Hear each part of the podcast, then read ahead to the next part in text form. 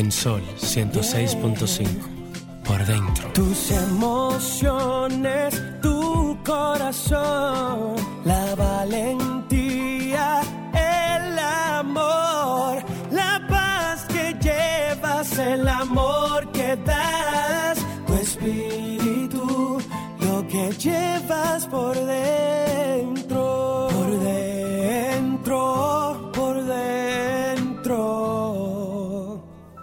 que llevas por dentro.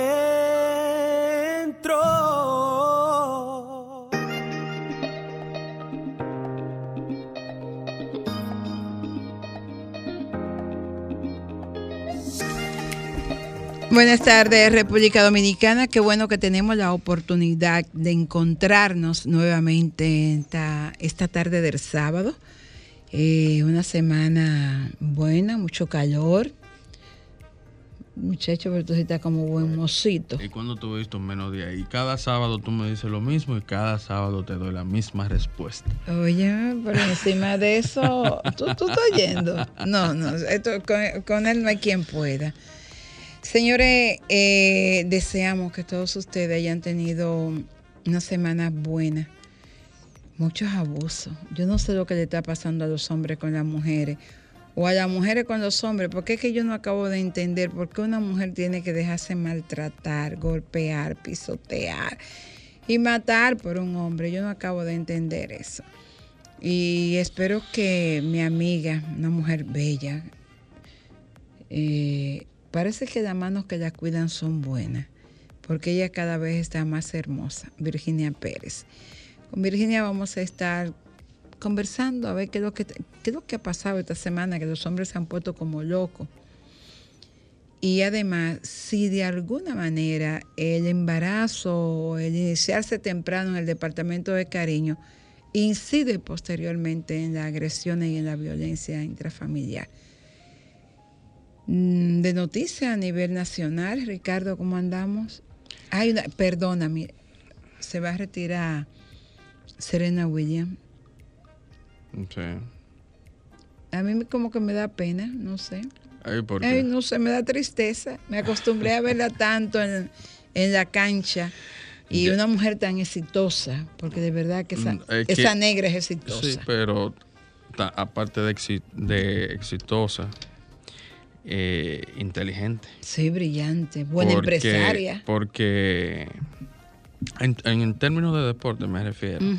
Porque siempre escuché de, de Cordero, ¿tú te acuerdas de Cordero? Sí. Cordero jugaba softball, era de la selección nacional de softball del país.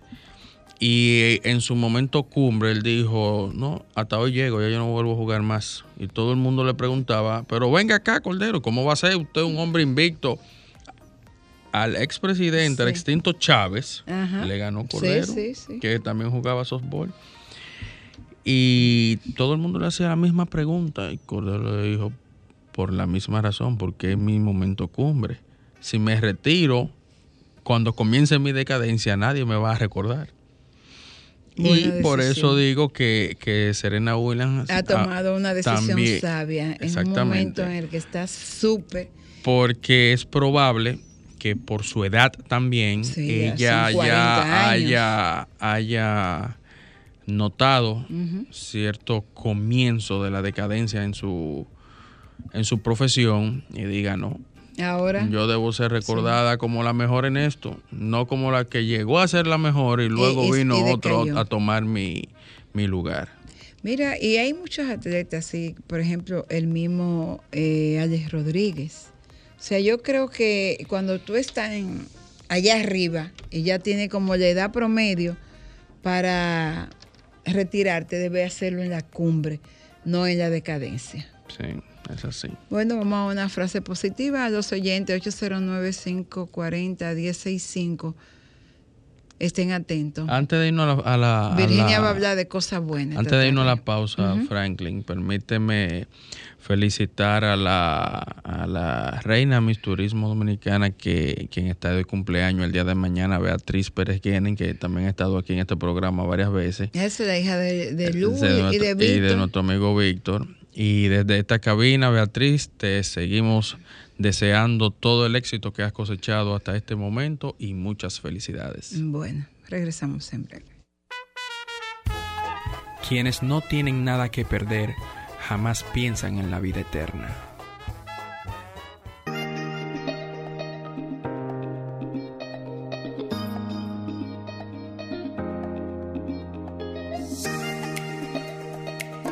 En, y en este cuadro del programa sí entramos con nuestra invitada.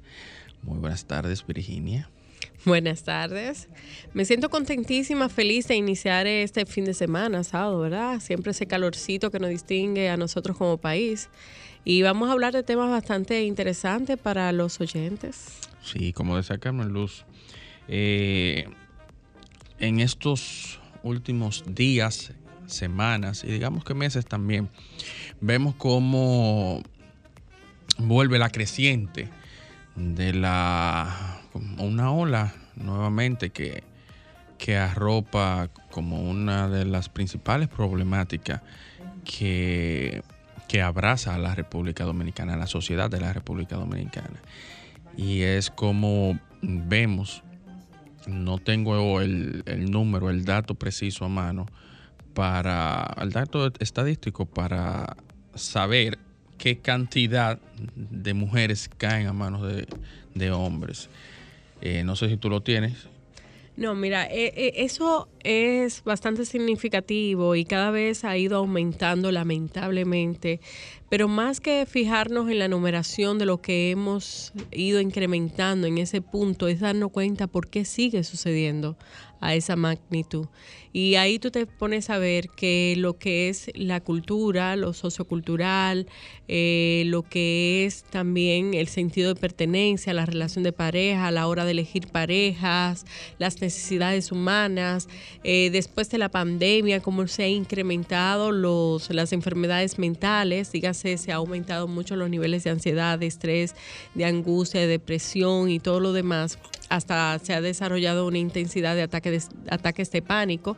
Entonces, esta creciente, ahí vemos la falta de tolerancia del manejo de nuestras emociones.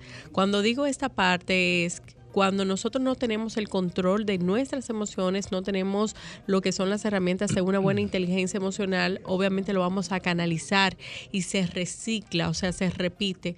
Muchas veces nosotros nos preguntamos, pero esa mujer, ¿por qué entonces sigue eligiendo a esa persona o por qué está con esa persona? Es que esas personas están enfermas emocionalmente. Y además, ese tipo de vamos a decir, de, de, agresor, no son agresores desde el inicio, son personas hasta que parecen una dama, unos caballeros, van hacia su presa, eh, ellos más o menos ven ese perfil, es como si esos polos se atrajeran y y cuando tú ves que empieza una relación, obviamente son cortés y van confundiendo lo que es la amabilidad con lo que es el, vamos a decir, las relaciones tóxicas. Por ejemplo, una chica que conozca a un chico y este eh, todo, o sea, al principio muy bien, la, eh, la, escucha, la halaga y de repente cuando ya tienen una relación comienza a decirle, mira, pero es que tú vas a salir así con esa ropita y esa cosita, mira, tú deberías taparte un poquito más, pero la conoció así sexy, por decirlo de esa manera, entonces comienza a coartarla sutilmente, ella siente, wow, me está protegiendo, me está cuidando, está pendiente de mí. Me está celando. No, no necesariamente porque lo hace tan sutil. Esa persona va lentamente eh, atrapando a su presa como si fuera la tela de araña, que tú vas y de repente quedas enganchada. Eh, por ejemplo, otro de los síntomas que pudiera eh, manifestarse es que eh, esa persona tiene un sentido de superación, quiere estudiar, ay, pero ¿para qué? Espérate, mira, tú no tienes mucho tiempo para esto, vamos más adelante, yo te voy a apoyar, pero espérate, o sea, va boicoteando. Otra de las cosas que si esa persona tenía un grupo de amigas que compartían una peña todos los sábados, de repente él comienza a enfermarse los sábados, comienza a victimizarse, ay, mira, pero este es el único espacio que tenemos para nosotros juntos y ella va postergando y dice, ay, pero él quiere estar conmigo, ay, pero me, me quiere priorizar y todos esos síntomas te van dando sutilmente hasta que te quedas enganchada emocionalmente, lo, lo interpretas como cuidado, protección, ah, mira que iba a la universidad, pero yo te llevo y yo te espero y ahí viene el control de yo saber cada paso que tú das y, comienzo a crear una codependencia de mí, ¿ok? Entonces, esas personas muchas veces tienen baja autoestima, son vulnerables, son presas fáciles, están falta de afecto, de cariño, y eso es lo que yo te voy a dar al principio. Cuidado, protección, cariño, que no lo es es todo un disfraz. Entonces ya cuando esa persona está atrapada y cuando quiere salir ya es muy tarde. Eh, ¿En qué momento? Cuando ya su red de apoyo ha desaparecido porque la ha aislado hasta de su familia de origen. Ay, pero ¿por qué tú vas tanto donde tu mamá? Pero ella no te visita y comienza a trabajar por ahí. No, pero mira esto, lo otro y comienza a trabajarte. Yo siempre digo esto, este ejemplo a los pacientes que son víctimas de, violencia y es que eh, para que puedan entender un poquito, es como el sapito, el sapito le gusta el, agua fría, eh, no te va, eh, yo para matarte no te voy a llevar a una olla con agua caliente. Yo te voy a buscar una mejor olla hermosa con agua y hasta pongo quizás pétalos o hojas para que te sientas conforme. Tú entras el sapito ahí se va a sentir confortable. Entonces sutilmente yo prendo la hornilla y voy calentando poco a poco y tú no lo vas sintiendo hasta que llega un punto que tú no puedes saltar porque está muy caliente o ya has perdido la fuerza. Y eso mismo pasa a nivel psicológico, a nivel emocional y mental de la víctima. Entonces, ¿de qué manera tú crees que nosotros como sociedad podemos iniciar ese cambio que, tanto se anhela? Porque siempre vemos que cada vez que hay un suceso de X o Y magnitud, sale a la luz pública, se escandaliza pero se pasa el pañito tibio hasta que cese ese, ese flujo de información y luego volvemos posteriormente a lo mismo en poco tiempo, en un futuro muy cercano. Sí, porque mira, oye lo que pasa, estamos hasta un nivel que hasta se normatiza. Ya no nos sorprende cuando dice ex pareja mata a, a, a mujer. O sea, ya no nos sorprende porque es tanto los casos que, se, las personas se van normatizando y hasta lo vamos viendo como, ay, otra más. Mira, eh, tú lo, cuando iniciamos, ¿cuántos serían ya? Eh, ¿cuál, sería la estadística? Porque es que estamos ya casi en un punto que ya eso no es parte de, de que puede impactarnos, porque está dentro de la normativa y la continuidad de esto, del crecimiento de las víctimas de violencia. ¿Cómo pararlo? Trabajar la inteligencia emocional. Tú dices, ¿cómo eh, voy a educar a, mis hijos? Muchas veces los padres no tienen estas herramientas para poder criar en, en, en una educación sana y funcional, porque los padres no lo tienen y posiblemente la madre es víctima de violencia y se, se replica, ¿ok? En los hijos, porque el papá agrede a la mamá, la mamá agrede a los hijos y si tiene un perrito, pues los hijos agreden al, al animalito. Es como que va en efecto dominó. Entonces la violencia continúa. Y si si yo te digo cómo podemos ir rompiendo, bueno, preparar maestros, poner especialistas de la conducta en las diferentes escuelas y colegios para que comiencen a hacer el entrenamiento de trabajar la inteligencia emocional desde maternal. O sea, el respeto al derecho humano, eh, el derecho de que tú tienes que respetar y no necesariamente tienes que pensar igual a otra persona, el sentido de pertenencia, si tú tienes una pareja, esa no te pertenece, simplemente es una persona que quiere compartir una vida a ti y el día que no quieras compartirlo, pues tiene todo el derecho de retirarse. El amor no es suficiente para que una relación de pareja perdure. Debe haber cuatro aspectos fundamentales, que es respeto, comprensión, cariño y sanación. Respeto no porque tú eres hombre, porque yo sea mujer, respeto porque somos seres humanos. La comprensión, déjame ver qué te pasa, déjame ver cómo llegaste, tú no eres así, puedo, puedo ver cómo podemos eh, buscar un punto medio para que te sientas mejor escucharte. Eh, está el cariño, todo el mundo tiene un niño dentro, que no le gusta que lo añoñen, o sea, si yo me enfermo de gripe, yo no sé hacer té, de repente busco un limón, jengibre, lo intento, no hago el mejor té, pero estoy ahí para cuidarte, para añoñarte, para tú sentir que puedes contar con alguien. Y la sanación, nadie viene de una familia perfecta, todo el mundo viene con una familia con alguna situación si mi papá es alcohólico y yo decidí no repetir esos patrones porque se sufrió mucho en mi familia de origen y de repente yo estoy trabajando y me me ascienden y mis compañeros de trabajo quieren felicitarme y celebrar y estamos bebiendo y bebí más de lo acostumbrado porque no bebo. Y mi pareja me señala y dije, mira, igualita, yo sabía que al final tú ibas a ser igual que tu papá alcohólico. No, o sea, no podemos acusar. Si todos estos puntos son básicos y fundamentales, vamos a tratar de evitar este tipo de relación tóxica. Lamentablemente, para tú poder buscar una persona sana y funcional, tú tienes que haber sanado.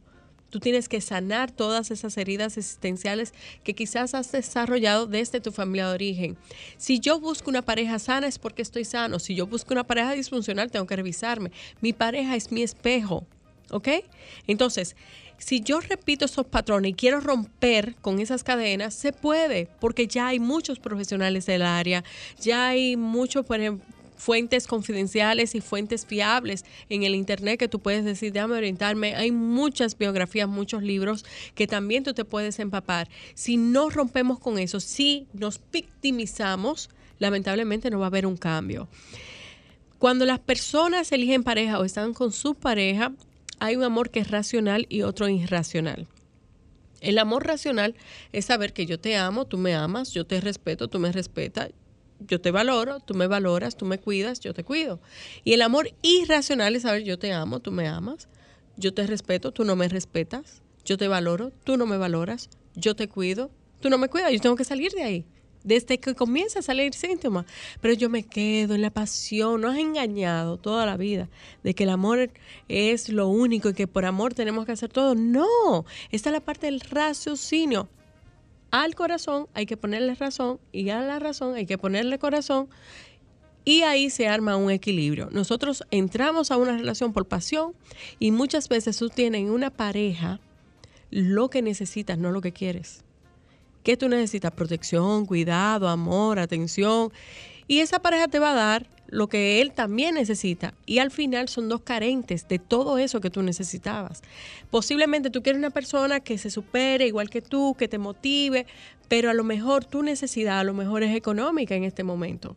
Y tú eliges una pareja que te dé estabilidad económica y lo identifica como amor y no es amor.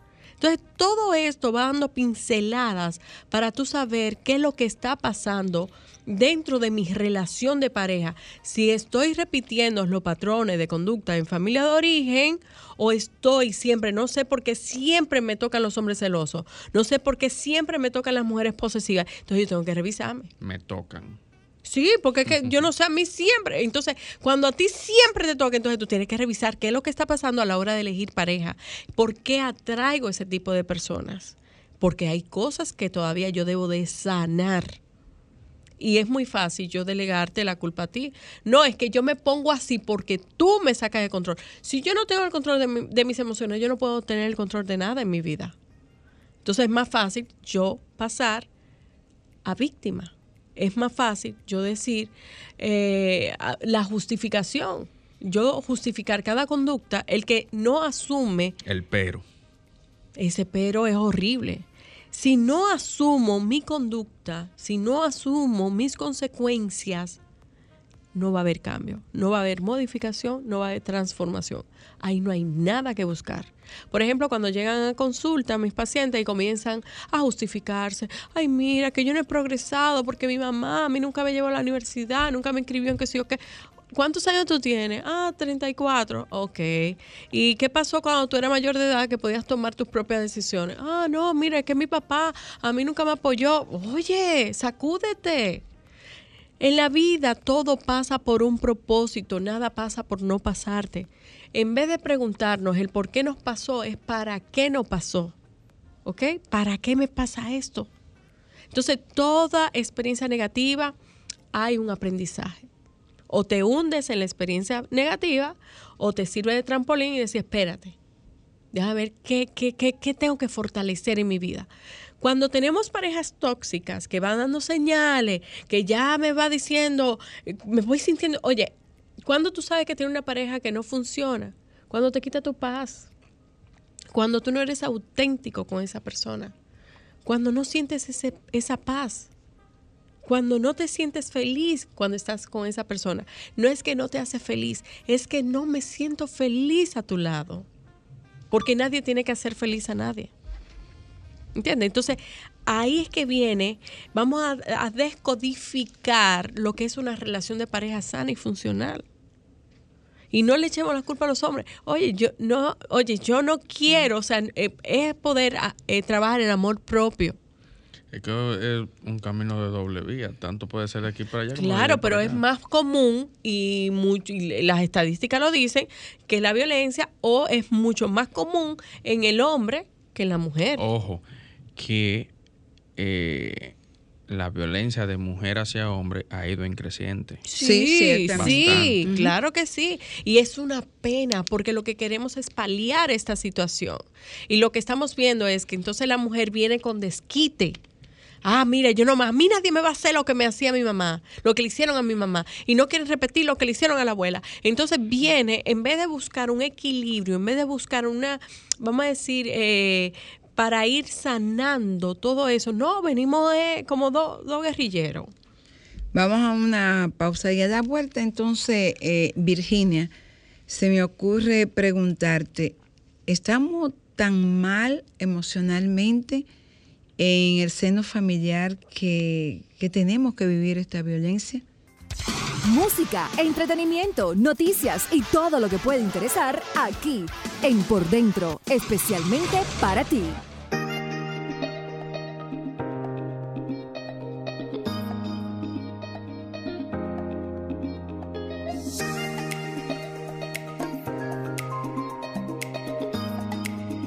Bueno, y continuamos conversando con la psicóloga, terapeuta sexual familiar, psicóloga clínica, comunicadora, eh, madre. Virginia tiene demasiado cosas. Oye. Amiga. Amiga. Y no, y una mujer que está activa, activa en los medios. Está en SIN. ¿Tú sigues en el programa de los domingos? Eh, eventualmente, pero no fijo. Ah, ok, en el programa de humor. No, sí. Virginia te preguntaba si esa falta de inteligencia emocional, esa falta de sanidad de esas emociones, de esos sentimientos, de todas esas cosas que traemos de la niñez y que vamos arrastrando con ella hasta la madurez, incide en, en, en la violencia familiar. Por supuesto que sí, el ser humano, el adulto, es la base de, de todo lo que fue en su infancia. Ahora bien, yo siempre digo que después que tú cumples los 18 años, que es donde supuestamente debes tener una madurez física y emocional, tú decides si repetir los patrones de conducta de tu familia de origen o romper con eso. Porque tú tienes dos opciones, o aprender de aquello que no aportó nada en tu vida y seguir hacia adelante y fortalecerlo o victimizarte y justificarte. Muchas de las personas utilizan esta segunda opción y lamentablemente por eso es que replicamos conductas inapropiadas. Estamos mucho, nadie viene de una familia perfecta, pueden venir de familias funcionales y disfuncionales. Obviamente hay un porcentaje muy alto en Latinoamérica, en los países subdesarrollados, en vía de desarrollo, en que están o eh, vamos a decir, muy lacerados por las familias disfuncionales. Y tú decides, o sea, tú dices, espérate, yo no quiero ser, repetir esto de mi familia de origen. Algo bueno tienen. Y tú dices, voy a tomar esto y voy a dejar eso. Pero para eso tú tienes que hacer mucha conciencia y mucha madurez y tomar herramientas y luchar y seguir. No es una tarea fácil, pero sí es muy placentera. Yo siempre he dicho que si la violencia es explicable, es evitable Si tú la puedes explicar, entonces ¿por qué no se puede evitar? Se puede evitar. Claro. Entonces, ¿qué es lo que primero tenemos que hacer? Bueno, trabajar desde, desde la conciencia. Todo el mundo dice de la base familiar, sí, pero si yo tengo un papá o una mamá que no tiene inteligencia emocional, que no tiene herramientas y que va replicando lo que le hicieron a ellos, entonces vamos a seguir replicando. Lo que hacemos es que hay que trabajar desde las escuelas, los colegios, lo que es la inteligencia emocional, empoderar, preparar el amor propio, el respeto, la comprensión, toda esta parte para ir rompiendo, pero nos falta mucho todavía por hacer y si no trabajamos en ese sentido, claro, van a ser décadas de trabajo, pero los resultados, los resultados van a ser satisfactorios. Es simplemente poner desde ahora un granito de arena a cada quien y trabajar, porque ya las personas están saturadas están muy violentas y no nada más intrafamiliar. Tú sales a la calle no, no, no. Y, y, oye, tú me, tú me picaste un ojo y no me gustó y yo bueno, mm, eh, la semana pasada se hizo virar el caso de, de un individuo que supuestamente porque unas chicas que venían en un vehículo rozaron su motor, Ah, sí. eh, o sea, agarró una piedra y gracias a Dios que fue el cristal, también pudo haberla matado a cualquiera de las dos. sí. Eh, tenemos el caso en el que se vio involucrado el presidente de la DNCD. O sea, la gente está muy violenta, la gente reacciona eh, de manera desbordada. Mira, ahí te vas diciendo lo que es el resultado de una sociedad cuando no se siente valorada, cuando no se siente comprendida, cuando no se siente justa. Eso se cataloga, una sociedad es como una familia, donde quizás si mis padres no me toman en consideración, si hay desigualdad entre los hermanos, entonces yo voy guardando un malestar porque ni siquiera se sientan conmigo a decir cuáles son mis necesidades o qué yo deseo, sino que me imponen lo que yo tengo que hacer y hasta son injustos a la hora de, de- tomar decisiones y de quizás de poner sanciones con mis hermanos. Y ahí yo digo que somos la sociedad, un grupo de hermanos donde lo dirigen las personas responsables en el momento determinados, las autoridades. Y si tú no ves, si el pueblo no ve una justicia, obviamente la toma por sus manos de mala manera porque las consecuencias son peores. Y ahí es- tú tienes que, esos son los síntomas, o sea, necesitamos más eh, profesionales del área de la conducta. Hay que trabajar, señores. Y después de la pandemia fue que esto se disparó. Y ahí donde hay más necesidades es que hay más carencias. O sea, hay, hay menos eh, profesionales del área y y si cuando tú ves que los seguros médicos no los cubren, es porque no ven que es necesario. O sea, si tú vas con un dedo eh, lleno de sangre, ahí sí, pero emocionalmente tú tienes, estás herida, está, pero no se ve, pero se siente. Por eso hay unos altos índices de suicidios, porque estamos rotos por dentro. Y esto no lo toman en cuenta. Mira qué bueno que tú tocas la, la parte de la salud mental, que siempre ha sido una preocupación en Ricardo, en que la ARS y que el Estado como está, no está asumiendo ese error para ayudar a la gente a sanar mentalmente. Y decía la semana pasada en este espacio, Marta Beato, que la epidemia que vamos a enfrentar Es la de salud mental. es la de salud Claro que sí, ya se está viendo. Tú ves a, a nivel mundial, porque nada más no en este país, la, el altos ni- ni- niveles de suicidios, de cómo la las personas eh, de manera irada y violenta. Y no cómo solamente de personas comunes, de gente famosa. no, de todos los pública. ámbitos. Eso, la violencia Sí. no tiene un nivel social. O sea, eso puede pasar en cualquier eh, clase social. Entonces, lamentablemente estamos haciendo ojos sumisos. O sea, no estamos viendo las grandes necesidades. Está dando unos grandes síntomas. Es cuando tú tienes fiebre, pero tú dices, no, eso se le quita. No, pásale un pañito de agua tibia. Oye, Dale un analgésico. se va a morir, va a colapsar. Entonces ya está dando los síntomas para poder tener medidas. Vamos a trabajar, es mucho más sencillo, mucho más económico la parte de la prevención. Ya después que tenemos el problema encima, ¿qué vamos a hacer? Vamos quizás a salvar unos pocos. ¿Por qué no prevenir y salvar a muchos? Eh, nadie quiere lacerar a nadie. Perdón. La gente tiene su historia. Tú no sabes cuando una persona sale los problemas que pueden tener y que no puede ventilarlo y que no puede drenar. Y no lo estoy justificando, pero cada quien tiene su historia. Tú no sabes, porque es que la violencia es, es- es- es efecto dominó. O sea, el grande, el poderoso, agrede, el otro agrede al más chiquito, y el otro más chiquito, el otro más chiquito, y el que sale a la calle explota a cualquiera. ¿Entiendes? Porque no hay un equilibrio mental. vamos a tener que hacer nosotros como sociedad.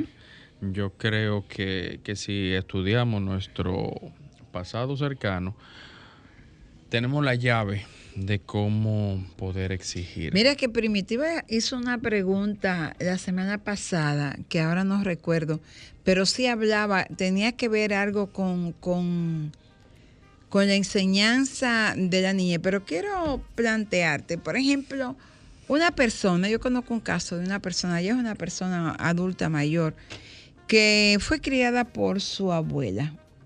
Entonces, para ella su mamá era su tía.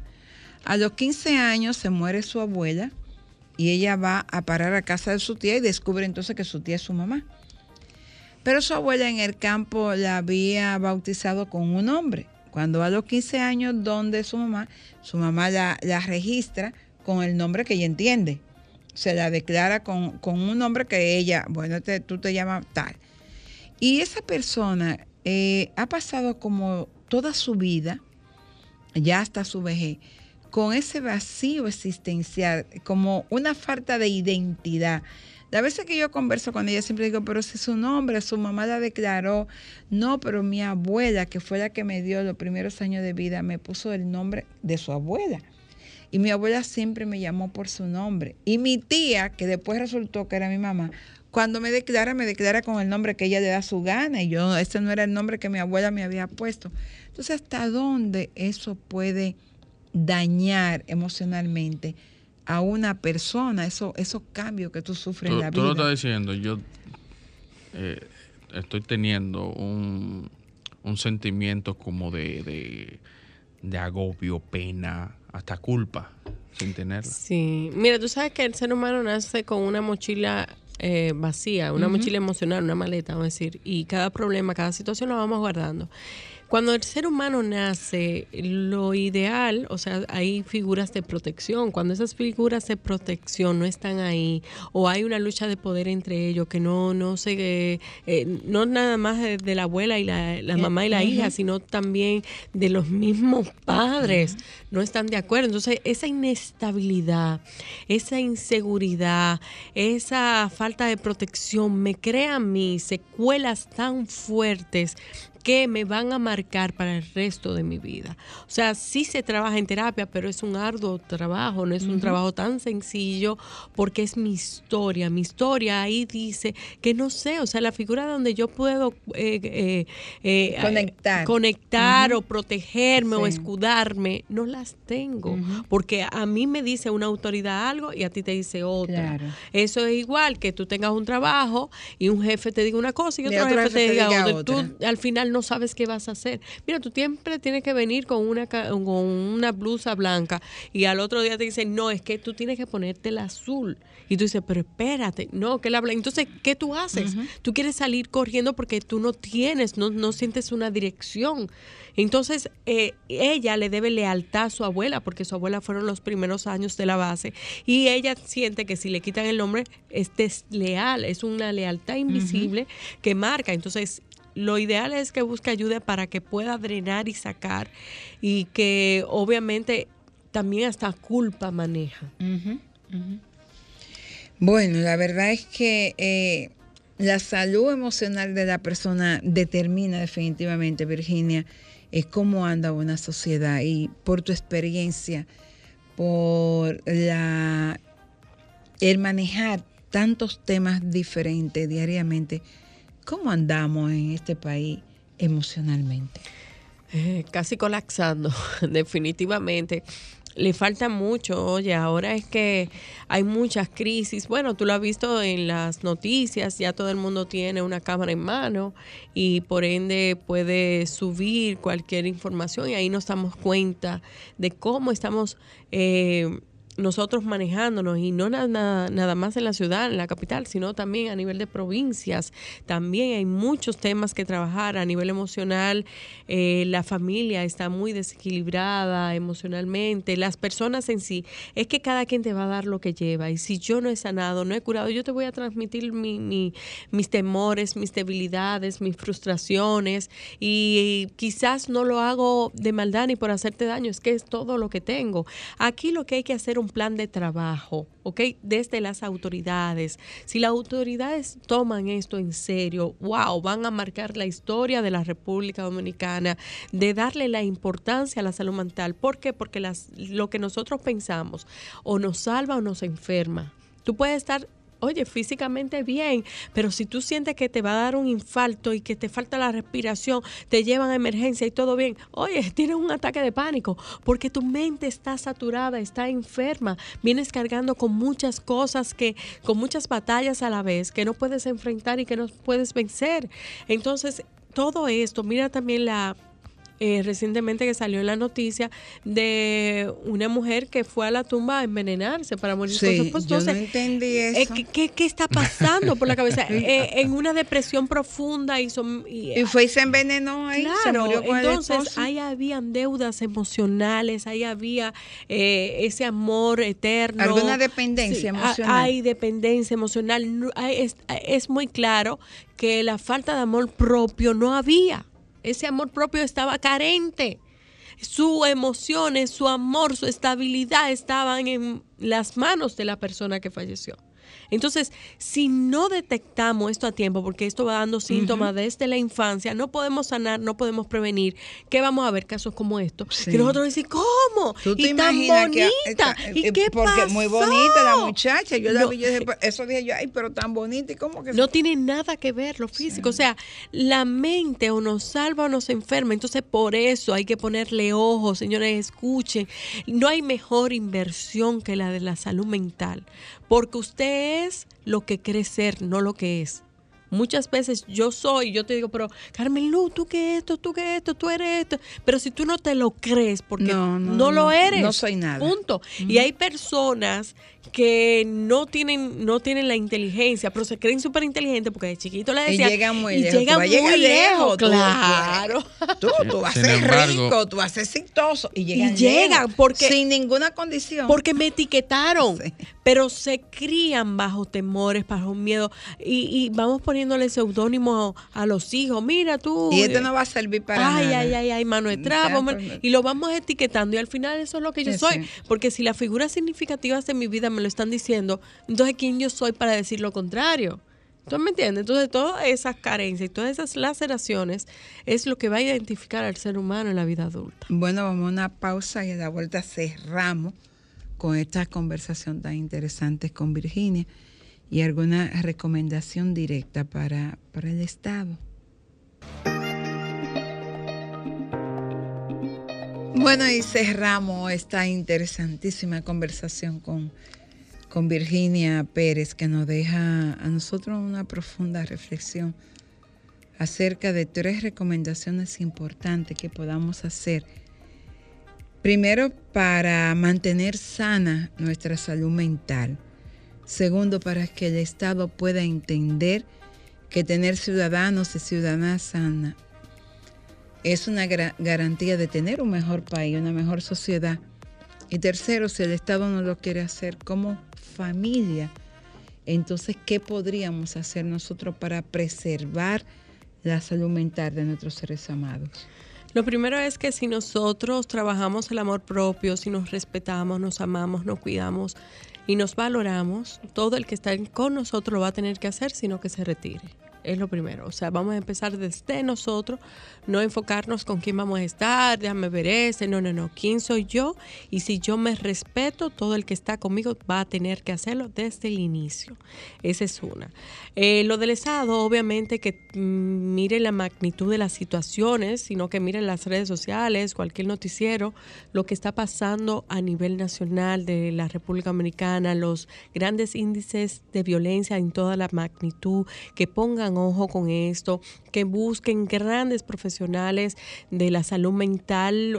hay muchos muy buenos profesionales que busquen todo un equipo de trabajo, que busquen estrategias, a campañas, porque se, sí, como dije, si la violencia eh, se puede explicar, la violencia se puede evitar. Entonces vamos a sentarnos, no espere que le pase a una hija suya, no espere que le pase a un familiar suyo, a una persona muy cercana, vamos a que a ese ser humano que salió ahí en la prensa que nos duela y nosotros desde eh, la familia, desde nuestra posición, porque si están ahí es para que hagan un trabajo, porque lo necesitamos. Y eso es lo que va a marcar a la sociedad y usted como país. Eh, en caso de que tampoco esto suceda, pues desde la familia nosotros trabajar primero de manera individual antes de de darte el permiso de tener un hijo, porque es una gran responsabilidad, saber si emocionalmente y económicamente estás en ese equilibrio para tomar esa decisión, para tomar esa conciencia. No tomemos decisiones significativas bajo ninguna emoción. Vamos a sentarlo y sopesarlo en frío y saber cuáles son las consecuencias de cada decisión. Y si las consecuencias de cada decisión son más positivas que negativas, entonces vamos hacia adelante. Pero si son más la negativa, vamos a frenarnos. Vamos a buscar ayuda profesional, vamos a drenar, vamos a sacar, vamos a desmantelar esa mochila emocional cargada de peñones, vamos a comenzarla a vaciar para poder enfrentar cada situación. Y si yo anímicamente no me siento bien, estoy airado, usted hace ejercicio de respiración, bebas un vaso de agua y no salga a la calle, porque no es el momento, hay que prevenir más que lamentar. Virginia, y ya cerramos, pero no quería dejar pasar tu oportunidad para enviarle un mensaje a esa familia que accidentalmente acaba de perder un, niño, un bebé. ¿Qué se le puede decir a, una madre? Algo que pueda poner un poco de paz en, en ella en esos momentos. Mira, en esa situación no hay palabras de consuelo lo que sí es que todo pasa por un propósito y que Dios está con ella y que esto hay una enseñanza, hay algún aprendizaje, hay una conciencia. Eh, vamos a, ponernos en el lugar de esa familia y no preguntar el por qué les pasó, sino el para qué. Y hay que tomar conciencia. Sabrá Dios que ese bebé lo que le sucedió es para tomar medida para muchos otros que pudieran estar pasando por su situación y que no han sido ventilados o que por medio a este hecho van a prevenir muchas otras muertes. Yo digo que es un angelito de Dios y que Dios tiene el control de todo esto. Esto se sale más de la parte humana a la parte espiritual. Gracias Virginia y como siempre nosotros feliz de poder eh, tenerte en este espacio. Cada vez que tú pasas por aquí nos deja eh, herramientas maravillosas para poder continuar enfrentando el día a día, pero sobre todo para tener el propósito de que nada ni nadie perturbe la dulce quietud de nuestra paz mental. Nosotros nos encontramos el próximo sábado en este tu espacio por dentro. El próximo sábado voy a tener por aquí a Pembian San Ben, que viene a hablarnos de un concierto de jazz importante a favor de Guri Abreu, un destacado músico dominicano que está pasando una situación de salud y Retro ya va a aportar cómo puede hacerlo con su música para que este artista dominicano pueda recibir el tratamiento que necesita. Excelente fin de semana y nos encontramos el próximo sábado.